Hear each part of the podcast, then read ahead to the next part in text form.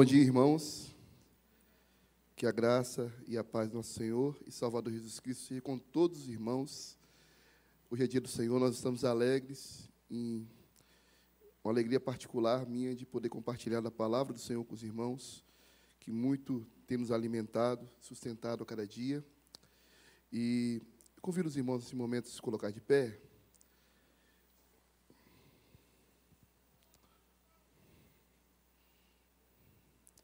Nós vamos. O texto que nós vamos ler hoje, irmãos, é, está em Atos dos Apóstolos, capítulo 7. É, é um pouquinho, esse capítulo ele é um pouquinho longo, então eu não vou fazer uma leitura extensiva, nós vamos orar. Eu vou pedir aos irmãos que permaneçam com as Bíblias abertas, que nós vamos expondo os versículos e os irmãos vão acompanhando. Amém? São 60 versículos, então nós tentaremos expor esses versículos de maneira é, tópicas, né? pontuais, para que nós venhamos discorrer todo o texto. Vamos orar ao Senhor. Pai, sabemos que nada temos em nossas mãos, senão a Tua palavra. E peço que o Senhor parta Tu mesmo esse pão e alimenta o Teu povo, Senhor. Senhor, que o Senhor venha incendiar nosso coração, iluminar nossas mentes para compreender a tua palavra, de forma que nós saiamos daqui, Senhor, mais edificados. Nós somos pedras vivas que estamos edificando um edifício cujo fundamento é o Senhor Jesus. Pedimos que o Senhor nos ajude, nos esforce, abra nossa mente. Senhor, envia o teu Espírito para iluminar e dar entendimento ao nosso coração. Não temos a capacidade para isso, se não for por, por meio e obra do Teu Espírito Santo. Oramos assim em nome de Jesus. Amém? Os irmãos podem sentar. Permaneça, por gentileza, com as Bíblias abertas no capítulo 7. Começaremos a ler a partir do versículo 1. Mas antes de nós lermos esse texto especificamente, eu gostaria de dizer aos irmãos, é, fazer uma abertura em relação a esse texto referente a um jovem diácono chamado Estevão. E nós estamos diante de um grande desafio, irmãos, que o próprio Senhor Jesus, lá em João capítulo 14, versículo 12, existe um escritor chamado Thomas Nettes, um teólogo, e ele disse que, ele, eu coaduno com ele nesse entendimento, quando o Senhor Jesus disse que nós faríamos obras e coisas maiores do que aquelas que ele estava falando. E o contexto que Jesus estava trazendo, esse ensino, é sobre a pregação da palavra, a pregação doutrinária. E quando nós nos deparamos com essa obra tão magnífica de Estevão, nós entendemos essa palavra de Jesus. Porque essa profecia se cumpre quando nós nos debruçamos e olhamos que mente brilhante. E que um homem inspirado pelo Espírito Santo para trazer um texto tão maravilhoso e uma leitura tão correta das Escrituras. E nós vemos que essa obra de Estevão, ela foi tão grandiosa, tão impactante, tão maravilhosa, tão gloriosa, que um preço para uma obra tão grande como essa não poderia ser outro a não ser a morte. A obra dele foi tão poderosa que ele pagou com a sua própria vida pelo poder que o Espírito Santo usou. E quando nós vamos abordar esse texto, nós vamos entender alguns pontos que é muito importante. É, nós lembramos que nós estamos fazendo uma sequência de ensino. No estudo passado, o pastor Rodrigo ele trouxe um aspecto do, da instituição dos diáconos. Então, é, os diáconos foram instituídos é, devido à necessidade da igreja que cresceu então existiam muitas pessoas que vieram de outros locais, né, para estar em Jerusalém, que não tinha terras. Nós temos que lembrar que nesse período o bem maior era a terra, então as pessoas não tinham terra, as pessoas idosas não podiam sair de, de Jerusalém. Então houve grande necessidade e foi instituídos os diáconos e para atender a necessidade da igreja. Agora nós vamos ver um desses diáconos que foram instituídos e a característica é, é, marcante de Estevão é que ele era cheio do Espírito Santo. E através dele, nós vamos ver dois diáconos é, em Atos dos Apóstolos, sendo narrado em Atos dos Apóstolos, que é, que é o Estevão e Filipe, né? São os dois é, diáconos que são muito usados pelo Espírito Santo, até mesmo da forma que os apóstolos eram usados. Então, mas usados para quê? Para testemunhar do Evangelho. Então nós vamos ver que como que o Senhor usava, usou esses diáconos é, de forma a testemunhar de, o Evangelho, de tal forma que se levantaram oposição. E uma coisa que eu queria dizer para a igreja é que todas as vezes que nós pregamos o verdadeiro e genuíno Evangelho, oposições se levantarão. E ali se levantou a primeira oposição é, de perseguição. E o primeiro a ser perseguido não foi Pedro, não foi Paulo, né, Paulo também foi convertido depois, não foi nenhum dos apóstolos. A primeira onda de perseguição foi sobre um diácono, e esse diácono é Estevão.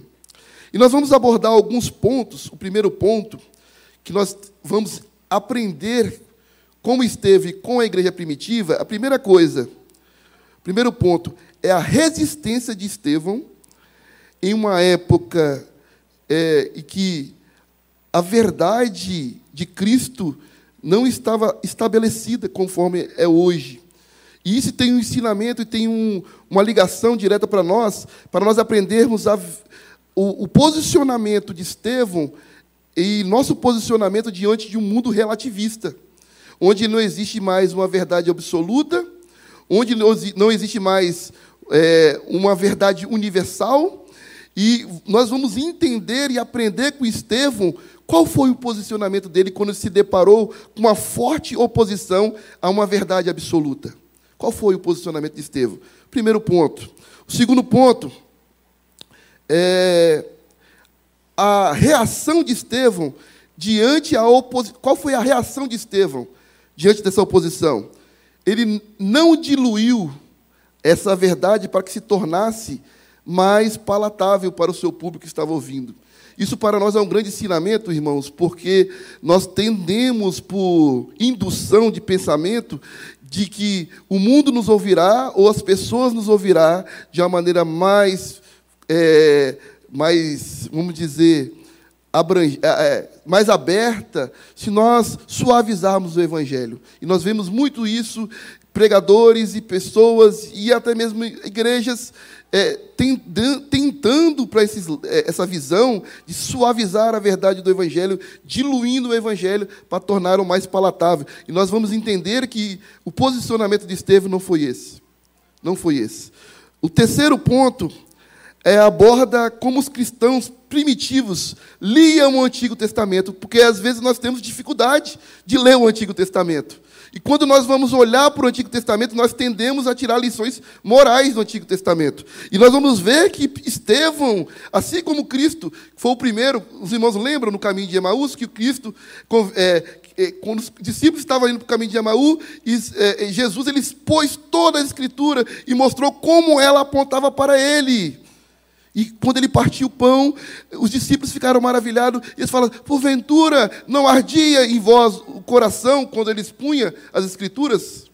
Então, toda a narrativa bíblica, ela tem um apontamento, esse apontamento é Cristo.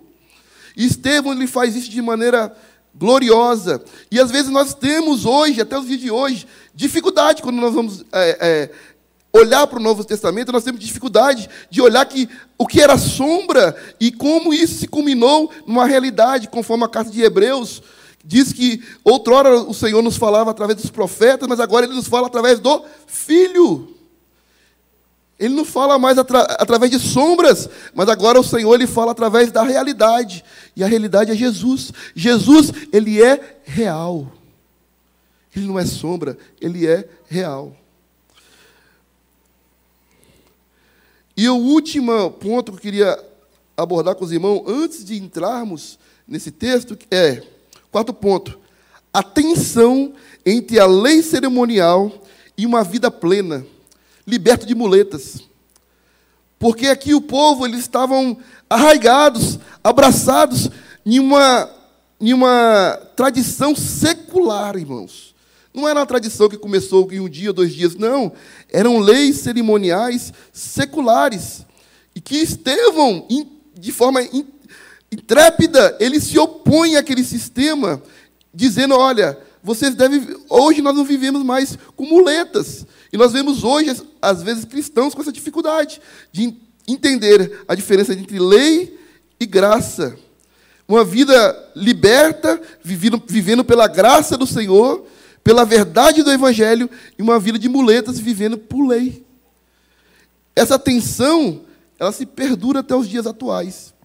Então, nós vamos, diante desses fatos, creio que a igreja entendeu é, esses fatos aqui que nós vamos abordar, nós vamos começar a ler, discorrer o texto, no capítulo 7, versículo 1. Mas antes de entrar no texto, eu gostaria de dizer para os irmãos que os judeus eles tinham três grandes, grandes vamos dizer assim, postes ídolos, que são os três grandes T's.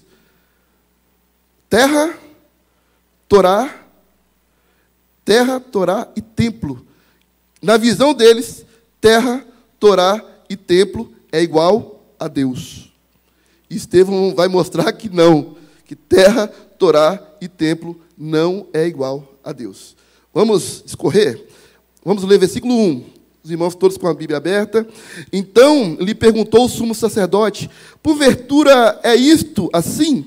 Estevão respondeu: Varões, irmãos e pais, ouvi, o Deus da glória apareceu a Abraão, nosso pai, quando estava na Mesopotâmia antes de habitar em Arã, ele disse: Sai da tua terra, da tua parentela, e vai para a terra que eu te mostrarei. Então saiu da terra dos caldeus e foram habitar em Arã. E dali, com a morte do seu pai, trouxe para essa terra que vós agora habitais. E nós vamos entender aqui que Estevão já começa dizendo assim: ele estava sendo acusado de blasfemar contra a terra, contra o templo é, e contra a Torá. E ele já começa dizendo: o Deus da glória. Ou seja, essa, não tem geografia. É o Deus que é antes de tudo. É o Deus que se manifestou através da, do, da coluna de fogo. É o Deus que se manifestou também através das nuvens que cobria sobre o povo. Mas é o Deus que se manifestou no Sinai. Antes que nós viéssemos habitar nessa terra. Então ele é o Deus da glória. Não é um Deus geográfico. Não é um Deus encaixotado. Não é um Deus que eu coloco dentro dos meus pensamentos de religião. Então ele já começa o seu discurso, porque nós vamos entender que aqui Estevão está sendo acusado pelo sinédrio, pelo sumo sacerdote e até mesmo pelos seus irmãos, porque fala que os que levaram essas acusações eram os libertos, eram pessoas de língua grega. Nós entendemos que os diáconos que foram instituídos eram também pessoas que foram atender de língua grega, eram seus próprios co-irmãos. E ele começa a defesa dele dizendo que, olha, vocês estão dizendo que é o Deus nosso, da nossa terra de Israel, é o Deus da glória. Ele é antes de qualquer coisa. Foi ele que formou todas essas coisas. E ele começa dizendo: esse Deus da glória, ele que se deu a conhecer. Tudo que nós sabemos de Deus foi ele que revelou. E ele se deu a conhecer a quem? Abraão. E ele chegou para Abraão, trouxe é, para essa terra que vós agora habitais. E nelas não deu herança, nem sequer um espaço de um pé mas prometeu dar-lhe a posse dela, e depois dele a sua descendência, não tendo ele filho.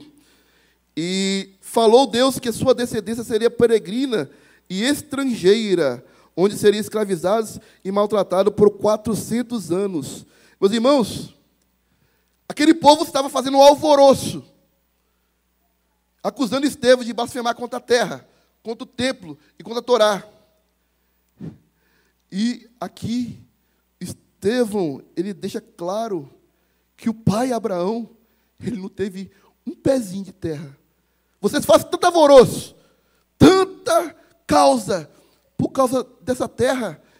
E, e Abraão, nosso pai, ele não teve um pezinho de terra.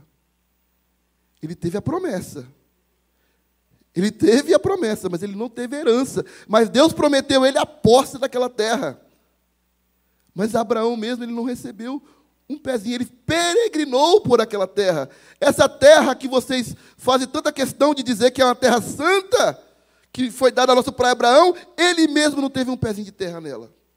E Hebreus, capítulo Hebreus capítulo 11, versículo 16, vai falar o porquê Abraão não pirou a cabeça, por ele não ter recebido herança.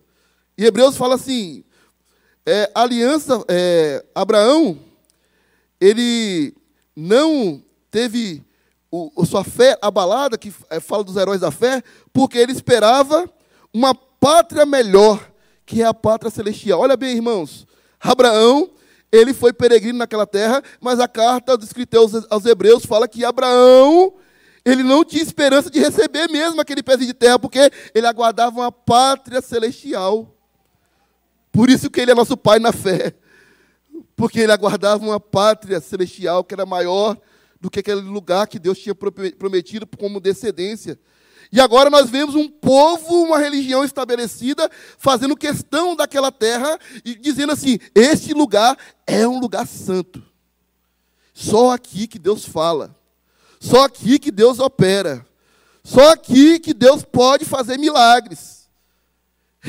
Essa era a visão do povo, de um Deus, o indominável, que seria dominado por uma religião chamada judaica. E eles se gabavam por essa. O primeiro toque de, de. Ele tocou na primeira coisa, e tinha que ser muito corajoso para chegar diante de religiosos e tocar naquilo que era um poste ídolo deles, que era a terra. Essa terra foi Deus que nos deu. E ele está mostrando. E são coisas que o povo conhecia, mas eles não enxergavam que Abraão, ele não teve herança naquela terra. E Deus, ele não faz nenhum, não fez nenhum caso de espalhar o povo. E foi a promessa do Senhor que ele ia espalhar aquele povo, e aquele povo seria onde? Agora nós vamos ler aqui, juntos. É, e falou Deus que a sua descendência seria, versículo 6, comigo, irmãos. E falou a Deus que a sua descendência seria peregrina em terra estrangeira, onde seriam escravizados e maltratados por 400 anos. E disse Deus: Julgarei a nação da qual forem escravos, e depois disso sairão daí e em servidão neste lugar. Então nós vamos ver no versículo 7 que Deus, aquilo que ele estava fazendo tanta causa, tanto alvoroço, Deus não fez nem, contou nem até dois, para espalhar aquele povo e mandar para o Egito. E nós vamos ver que no versículo 8, ele começa falando assim, vamos ler comigo? Então, segundo poste ídolo deles, mais um poste ídolo, e deu-lhe a aliança da circuncisão. Assim, os irmãos estão acompanhando comigo? E deu a aliança da circuncisão. Assim nasceu Isaac, e Abraão o circuncidou. Ao oitavo dia, de Isaac procedeu Jacó e deixa os doze patriarcas. E os patriarcas circuncidados, porque os judeus, eles seguravam a sua santidade na circuncisão. E nós vamos ver que esse termo fala assim, e os patriarcas circuncidados, cheios de inveja, ou seja, circuncidou.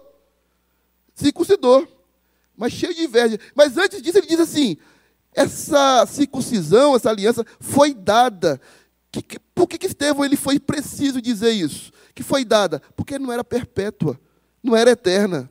Era uma aliança provisória que foi dada ao povo, mas de maneira provisória. E ela apontava para a aliança perfeita, que é a nossa união com Cristo. Nossa união com Cristo. Mas o, aquele povo que estava circuncidado na carne, mas incircunciso do coração, vocês estão segurando a santidade de vocês naquilo que vocês têm, que foi dádiva de Deus, e agora vocês seguram a santidade de vocês nisso. Eu vou dizer para vocês que os nossos patriarcas, circuncidados, mas incircuncisos de coração, movidos de invejas, que, que eles fizeram? Os patriarcas invejosos de José venderam para o Egito mas Deus estava com ele. Meus irmãos, essa frase, essa parte aqui, para um judeu, era duro. Ouvir que Deus era com uma pessoa no Egito. Deus era com ele numa terra que os judeus viam como uma amaldiçoada. É mais ou menos, vou dar um exemplo. Aqui vai para Salvador, não, não tem nada contra o soteropolitano, tá? Vai para Salvador, às vezes a pessoa faz a viagem em Salvador. Meu Deus, aquele lugar é potestade, do principado. Nosso Deus, misericórdia, lugar oprimido. Meus irmãos, estou abrindo um parênteses, tá? Para quem tem um coração firmado na palavra e puro, Salvador é um lugar de dádiva. Faixa de Gaza é um lugar florescente. Para quem tem um coração firmado em Cristo, aquilo que as pessoas olham como algo ruim, para nós é um oásis de bênção. Porque nós temos Cristo em nosso coração. Mas aqui, para os judeus, para quem tem essa visão de Salvador ainda, não sei, para os judeus era muito pior. Lugar de ídolos, de idolatria total. Lugar que trazia é, uma, uma, uma mensagem ruim. Não tem algo que você passa lá atrás, que só de você ouvir falar sobre aquilo, te traz algo ruim. Era assim que os judeus se sentiam quando falavam de Egito. Mais interessante que Estevão fala assim, Deus era com ele. Como que Deus era com ele no Egito?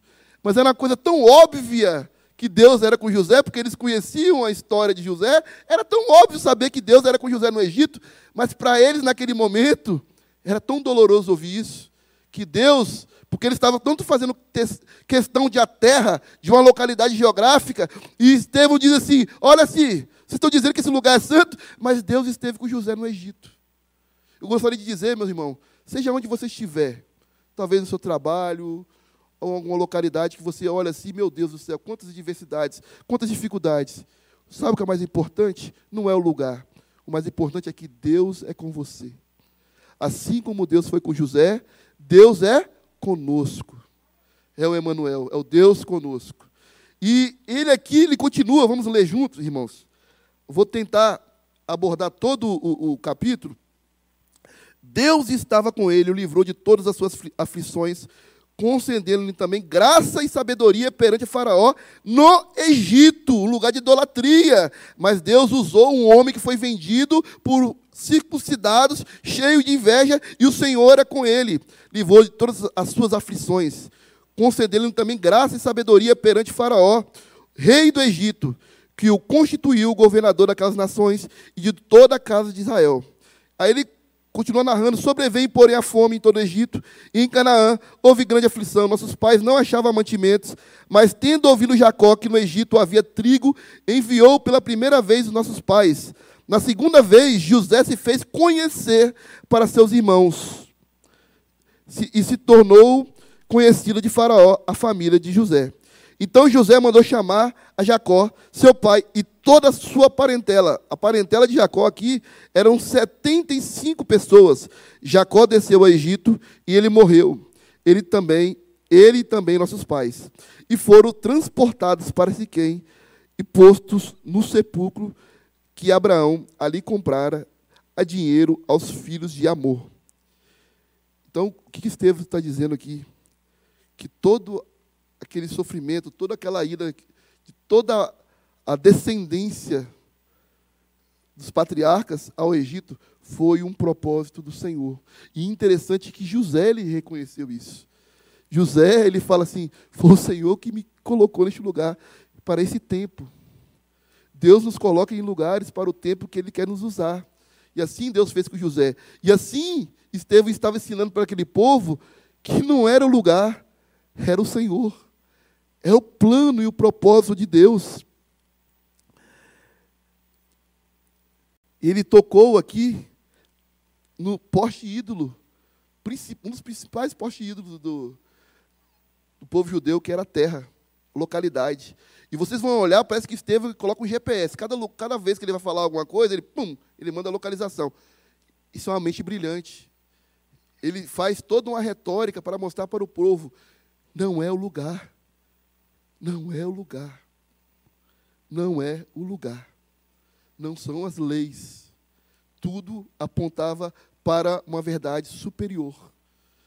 E, primeiro, terra. Agora nós vamos entrar no versículo 17, que é a Torá. Aí, meus irmãos, nós vamos ver e entender por que, que quando Estevão, aos poucos nós vamos caminhando, é como se fosse uma progressividade. Aos poucos nós estamos caminhando, por isso que minhas pernas tremem quando eu leio esse texto, porque eu me imagino diante de uma posição como essa. Eu gostaria que os irmãos se imaginassem diante de uma posição como essa e se os irmãos teriam o mesmo posicionamento, porque aqui agora ele vai tocar naquilo que os judeus têm como sagrado, que é a Torá. E para tocar na Torá, tinha que ter intrepidez. E ele começa dizendo: Como, porém, se aproximou o tempo da promessa que Deus jurou a Abraão, o povo cresceu e se multiplicou no Egito. Ou seja, fertilidade era sinônimo de bênção. Fertilidade era sinônimo de prosperidade. Deus prosperou, não foi na Terra Santa. Deus pro prosperou o nosso povo diante de sofrimento. A igreja ela cresce não diante de circunstâncias favoráveis. A igreja cresce cada vez mais diante de provas, meus irmãos. E ele estava relembrando o povo, vocês lembram? Quando nós estávamos no Egito, debaixo da promessa do Senhor, porque foi o Senhor que nos mandou para lá, o nosso povo se multiplicou. Se multiplicou no Egito. E aqui, até que se levantou um outro rei que não conhecia José. Levantou-se um rei, todos os irmãos conhecem essa história.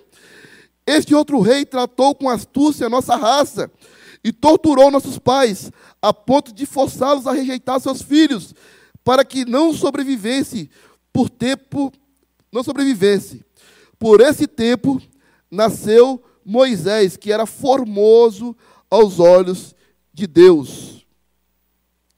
Interessante que essa parte formoso não era apenas a beleza física, quando a Bíblia fala que era um formoso aos olhos de Deus, que tinha um propósito especial. Assim como Davi, Davi, ele era formoso, porque Deus olhou para ele, eu tenho um propósito especial. E quando Deus tem um propósito especial, é, Deus ele, ele envia a providência. A providência divina é com aqueles que Deus tem um propósito. E todos nós temos um propósito. Se você tem um propósito, você crê que você tem um propósito? Deus ele está com a sua providência te abençoando. Ele é com você, mesmo em meio às adversidades. Aqui era para é, Moisés ser morto, mas a providência divina aprove ao Senhor que ele fosse preservado.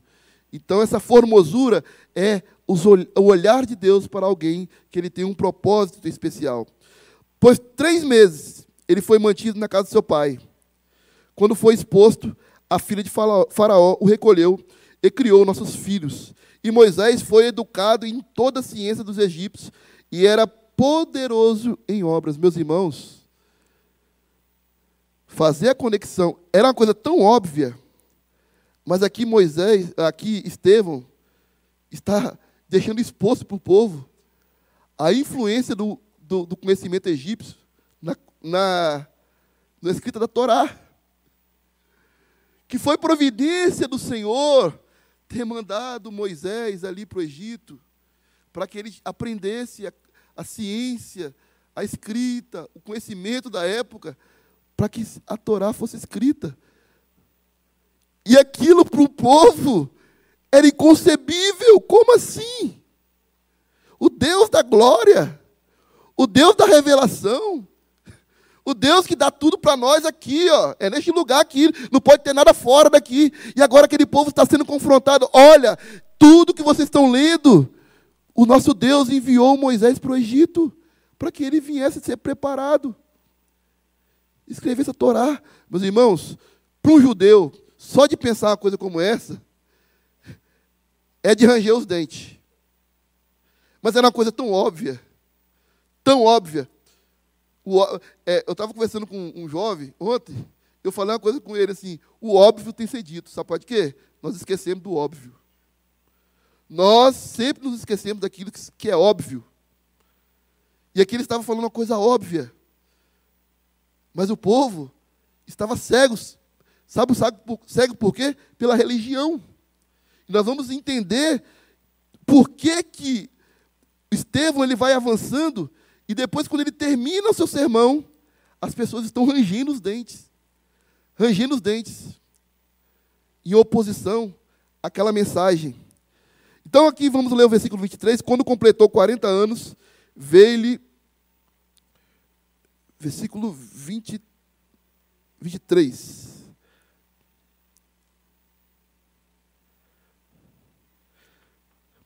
Quando completou 40 anos, veio-lhe a ideia de visitar seus irmãos, os filhos de Israel.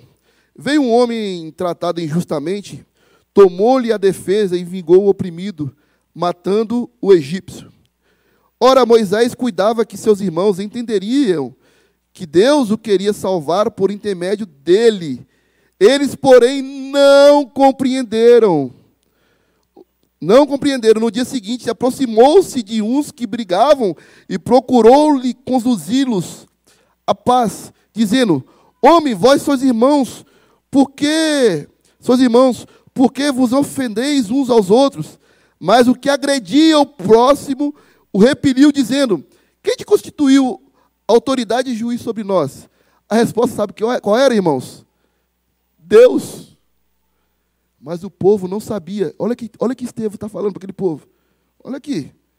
O povo não compreendeu aquela vez que Deus tinha mandado Moisés, Moisés, levantado Moisés, para levar o nosso povo para fora do Egito. Será que outra vez vocês também não estão compreendendo? Será que mais uma vez vocês estão rejeitando a voz daqueles que são enviados por Deus? E o povo costumava pagar caro quando eles rejeitavam a voz e matavam os profetas. E aqui Estevão está rememorando o povo de coisas óbvias da história de Israel que eles sabiam, mas eles, os olhos deles estavam fechados para aquelas implicações de uma verdade superior. Então, aqui, a resposta era óbvia. Deus tinha levantado eles sobre é, juiz, sobre aquele povo. Acaso queres matar-me como fizeste ontem, é, ontem aos egípcios?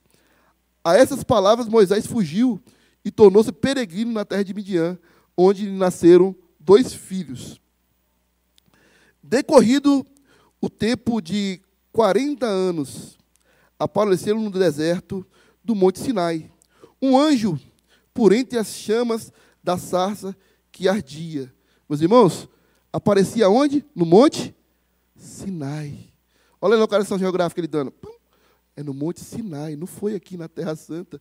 Deus falou com Moisés no Monte Sinai no monte Sinai. Um anjo por entre as chamas de uma sarça que ardia. Moisés, porém, diante daquela visão, ficou maravilhado e aproximando para observar, ouviu-se a voz do Senhor: Eu sou o Deus dos vossos pais, dos teus pais, o Deus de Abraão, o Deus de Isaac e de Jacó. Moisés, tremendo de medo, não ousava contemplá-la. Disse-lhe o Senhor: Tira as sandálias dos pés, porque o lugar que está é terra e não era em Israel, e não era em Jerusalém. Era no Monte Sinai. Sinai. Meus irmãos, o lugar santo não é em si mesmo, mas o lugar é santo porque tem a presença de quem? De Deus, é a presença. E o povo, isso aqui é, é uma dificuldade que o povo tinha, foi a dificuldade da mulher samaritana, que ela pergunta, ela queria, ela queria é, é, é, resolver um problema de séculos, aonde que era o verdadeiro lugar de adoração. Mas ela não entendia que Deus é espírito. A espiritualidade de Deus é um atributo. Todas as coisas estão diante de Deus, ou seja, Ele está em todos os lugares, porque todas as coisas estão diante dEle. Não é ele que está dentro de Israel. Israel está diante do Senhor. Não é ele que está dentro dessa igreja. A igreja está diante do Senhor, porque ele é espírito. E, e quando ele. Essa, quando Jesus ele expõe isso para a mulher samaritana, ele diz assim: os verdadeiros adoradores me adorarão em espírito e em verdade. Não é o lugar que faz você um adorador, mas é quando você adora o Senhor em espírito e em verdade o indominável, o encaixotado, o Deus que a gente não consegue enclausurar com nossas mentalidades, religião. Isso nós vamos falar na aplicação, vamos prosseguir. Vi com efeito o sofrimento do meu povo, ouvi o seu gemido, desci para libertá-lo. Vem agora e eu te livrarei, enviarei ao Egito. A este Moisés, a quem negara conhecer, dizendo que quem te constituiu autoridade sobre o juiz? Olha, ele está dizendo, olha que ele, os nossos pais negaram a autoridade que Deus constituiu a Moisés. A este enviou Deus conforme chefe e libertador. Foi Deus que enviou ele como chefe libertador, com a assistência do anjo que lhe apareceu na sarça ardente. Não foi no templo. Esse o tirou trazendo prodígios e sinais na terra do Egito, assim como no Mar Vermelho e no deserto, durante os 40 anos. Foi Moisés quem disse aos filhos de Israel: Deus vos suscitará dentre vossos irmãos um profeta semelhante a mim. Olha a promessa. Moisés já sabia que ele estava ali, mas existia uma realidade superior. A carta dos Hebreus também diz isso. Mas o povo não entendia. Sabe por quê, irmãos? Porque eles tinham outro Deus. Eles tinham outro Senhor. O nome desse outro Deus era Torá. E o nome desse outro Deus era terra. E o nome desse outro Deus era templo. Mas não era o Senhor. Eles se viam um Deus que não era o Deus Todo-Poderoso. E ele continua: a quem nossos pais não quiseram obedecer, antes o repeliram e no seu coração voltaram para o Egito, dizendo a Arão: Faze-nos deuses que vão adiante de nós, porque quanto a este Moisés, que nos retirou da terra do Egito, não sabemos o que lhe aconteceu. Sumiu.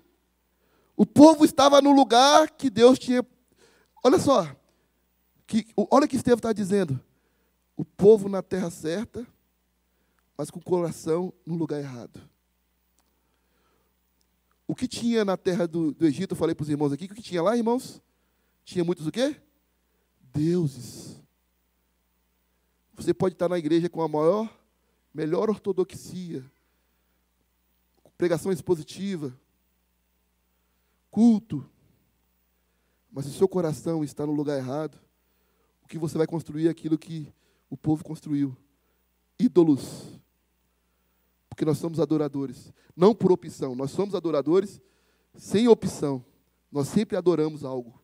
Nós não temos opção de adorar ou não adorar. Sempre você vai adorar algo. Ou você adora o Deus verdadeiro, ou você adora a si mesmo, ou você adora ao Deus falso, pagãos. E é isso que ele está mostrando para o povo. O povo, tá bom, vocês estão na terra certa. Mas o coração de vocês, assim como vossos pais, está no lugar errado. Você está na obra verdadeira. Né? Está no lugar verdadeiro. Mas onde está o coração de vocês? Se apegado, apegado a falsos ídolos. E depois os irmãos vão ler comigo aqui. Naqueles dias, guarde comigo aqui, ó, versículo 41. Guarde comigo. Naqueles dias fizeram um bezerro e ofereceram sacrifício ao ídolo, alegrando-se com as obras das suas mãos. Então, os ídolos foram feitos pelas obras das suas mãos. Mas Deus se afastou, os entregou ao culto de milícia celestial, como está escrito no livro dos profetas. Meus irmãos, isso aqui daria umas três mensagens. Mas eu queria que os irmãos entendessem que nós vamos voltar nesse texto. Aqui ele está falando do culto idólatra, feito por obras das mãos dos homens. Culto idólatra feito por obras das mãos dos homens o bezerro de ouro. Aí ele diz o texto: Ó caso de Israel, porventura me ofereceste vítimas de sacrifício do deserto, pelo espaço de 40 anos, e acaso não levantaste o tabernáculo de Maloque, e a estrela do Deus Rafnã, algum que se fizeste para adorar, adorar? Por isso vos desterrarei para além da Babilônia, que a profecia, ele está falando da profecia de Amós, capítulo 5, versículo 25 a 27. Pela, o povo pagava caro pelo pecado de idolatria. O povo pagou caro por adorar outros deuses. Bezerro de ouro. Existe um livro que diz assim: você se torna aquilo que você adora. Você vai ver que Israel se tornou igual um bezerro de ouro, temoso. Temoso. Por isso, a ponto de Deus chamar o Israel de homens de dura serviço. Dura serviço é pescoço duro, inflexível insensível, homens de dura serviço. Eles se tornaram aquilo que eles adoravam. Quando nós não adoramos ao Deus verdadeiro, nós tornamos aquilo que nós adoramos. E o povo se tornou igual um bezerro duro, inflexível, insensível às verdades de Deus, aos profetas. O tabernáculo do testemunho estava entre os nossos pais no deserto, como determinar aquele que disse a Moisés que fizesse segundo o modelo que tinha visto. Agora não lembro os irmãos, ele está tocando aqui aonde? No templo. no templo. E vocês vão ver que de acusado ele vai apontar e acusar o povo daquilo que ele estava sendo acusado. O qual também nossos pais com Josué, tendo recebido, o levaram quando tomaram posse das nações, que Deus expulsou da presença deles, até os dias de Davi. Então achou graça diante de Deus. E lhe suplicou a faculdade de prover morada para Deus de Jacó. Mas foi Salomão, aqui está falando de quando Davi, os irmãos lembram disso? Davi, ele, ele ansiou construir um templo para o Senhor. Nós vamos ver que o Senhor não tinha isso para Davi, porque ele era, a, a, palavra do Senhor fala que ele era homem de mão de guerra, de mãos sanguentas, e, e Deus falou que Salomão constituiria esse templo. Foi, mas foi Salomão que lhe edificou a casa.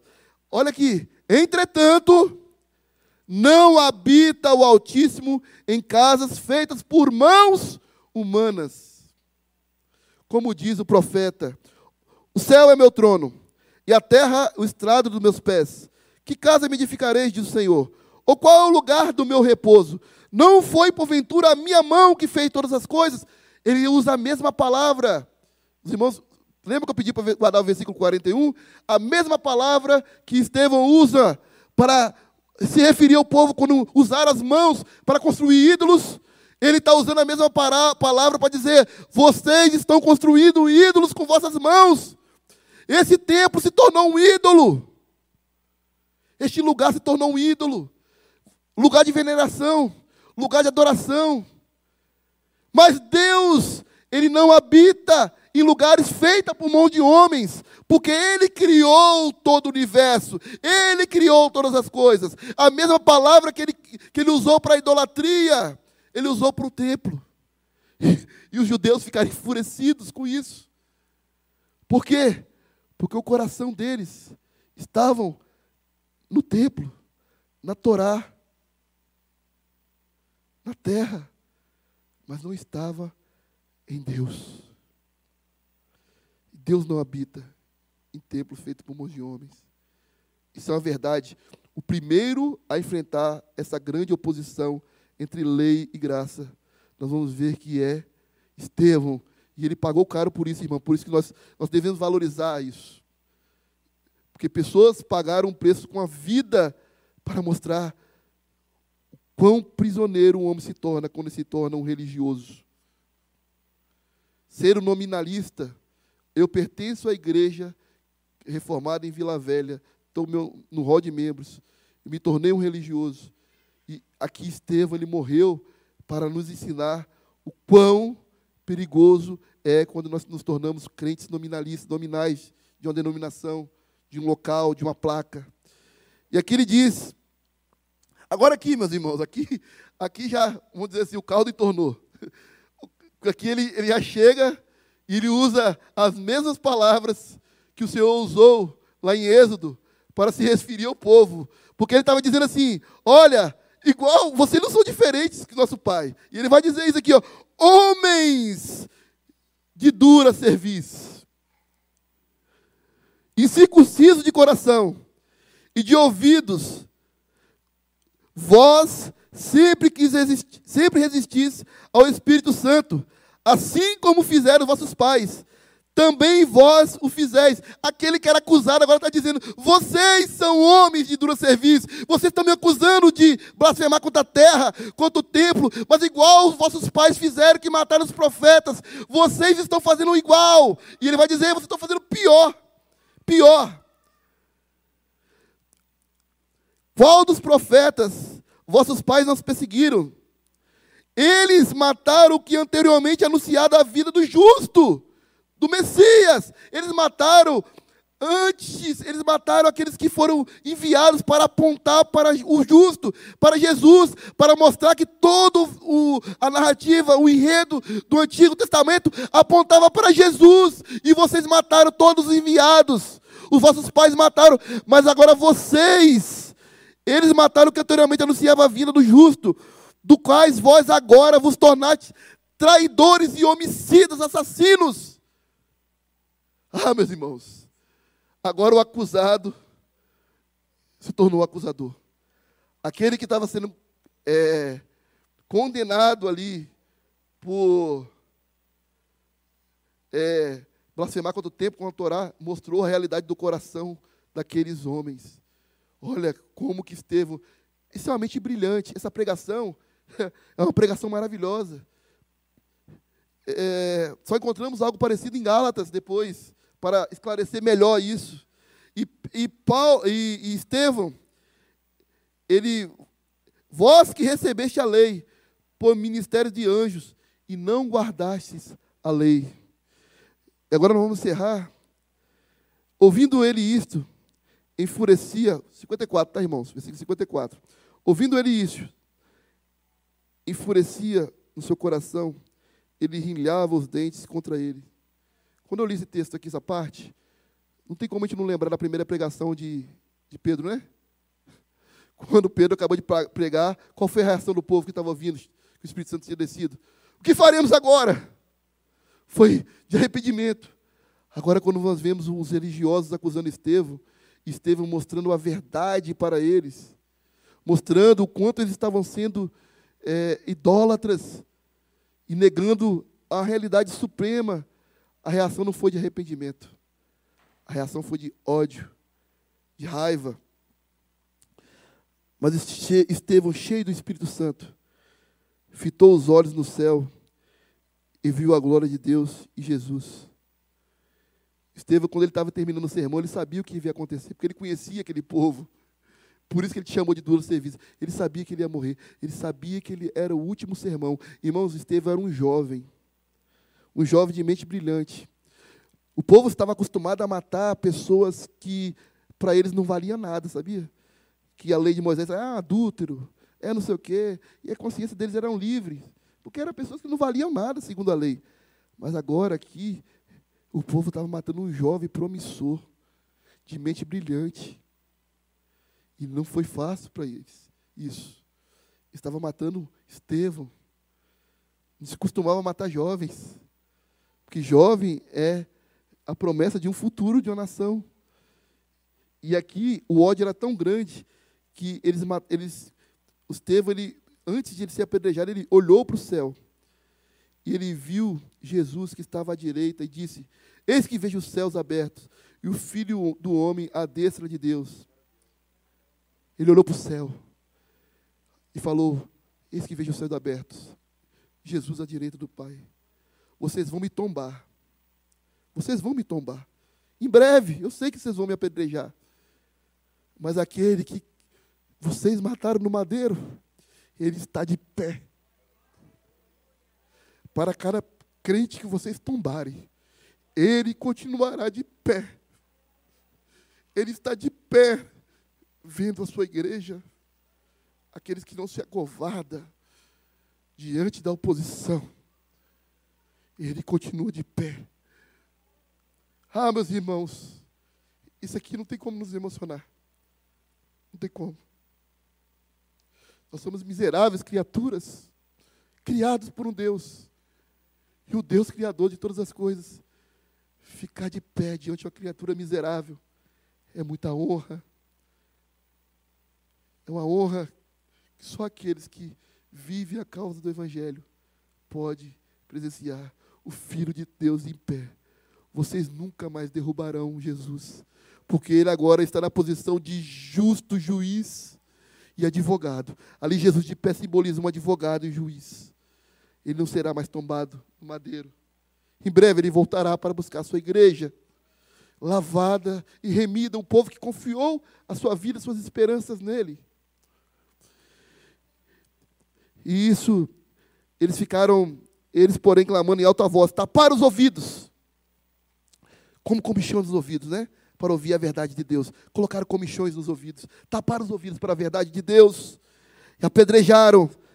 Tiraram ele, arrebataram da cidade, lançaram fora da cidade, apedrejaram. As testemunhas deixaram suas vestes aos pés de um jovem chamado Saulo. Um jovem estava sendo tombado. E outro jovem estava sendo colocado aos pés dele. Quando eles colocavam isso aos pés de Saulo, quer dizer, Saulo, nós estamos com você nessa guerra de matar, matar pela religião. Nós mataremos pela religião. E nós estamos junto com você. E apedrejaram Estevão, que invocava e dizia: Senhor Jesus, recebe o meu espírito. Ele copiou o mestre. Nós somos imitadores de Cristo. E ele copiou as mesmas frases de Jesus: Senhor, recebe o meu espírito. Então ajoelhando clamou em alta voz: Senhor, não lhe imputes esse pecado. E com essas palavras adormeceu. O discípulo imitando o mestre. Meus irmãos, para encerrar. Já nós passamos no horário, mas dois minutinhos para as aplicações. Nós aprendemos uma coisa, eu vou voltar nisso. O cristão é aquele que está disposto a morrer pela verdade do Evangelho.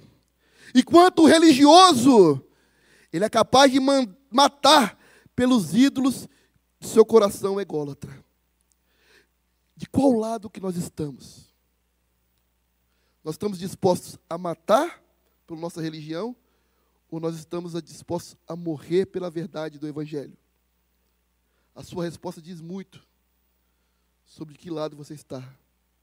Em nome da religião, pessoas foram mortas, atrocidades foram cometidas, mas em nome de Cristo, homens foram martirizados por uma verdade absoluta e universal. E não arredar um pé daquela verdade. Como Estevão nos ensina a nós não arredarmos um pé diante de uma verdade absoluta, que é a verdade de Cristo. Nós temos que tomar cuidado para não calar e matar em nossos corações, em nosso coração e com atitudes aqueles que são enviados por Deus. Talvez no meio da congregação Existem jovens promissores, como Estevão, que Deus quer usar nessa seara que precisa de ceifeiros. E nós não podemos ser religiosos de calar a voz daqueles que trazem a verdade de Cristo, mas antes nós temos que, como igreja, impulsioná-los. A idolatria pode impedir o homem de enxergar realidades tão claras. Irmãos, eu pergunto para os irmãos o que o Estevão expôs aqui. Para nós não é desconhecido, imagina para o povo. O povo conhecia aquilo, o povo sabia aquilo de cor, mas o povo estava cego.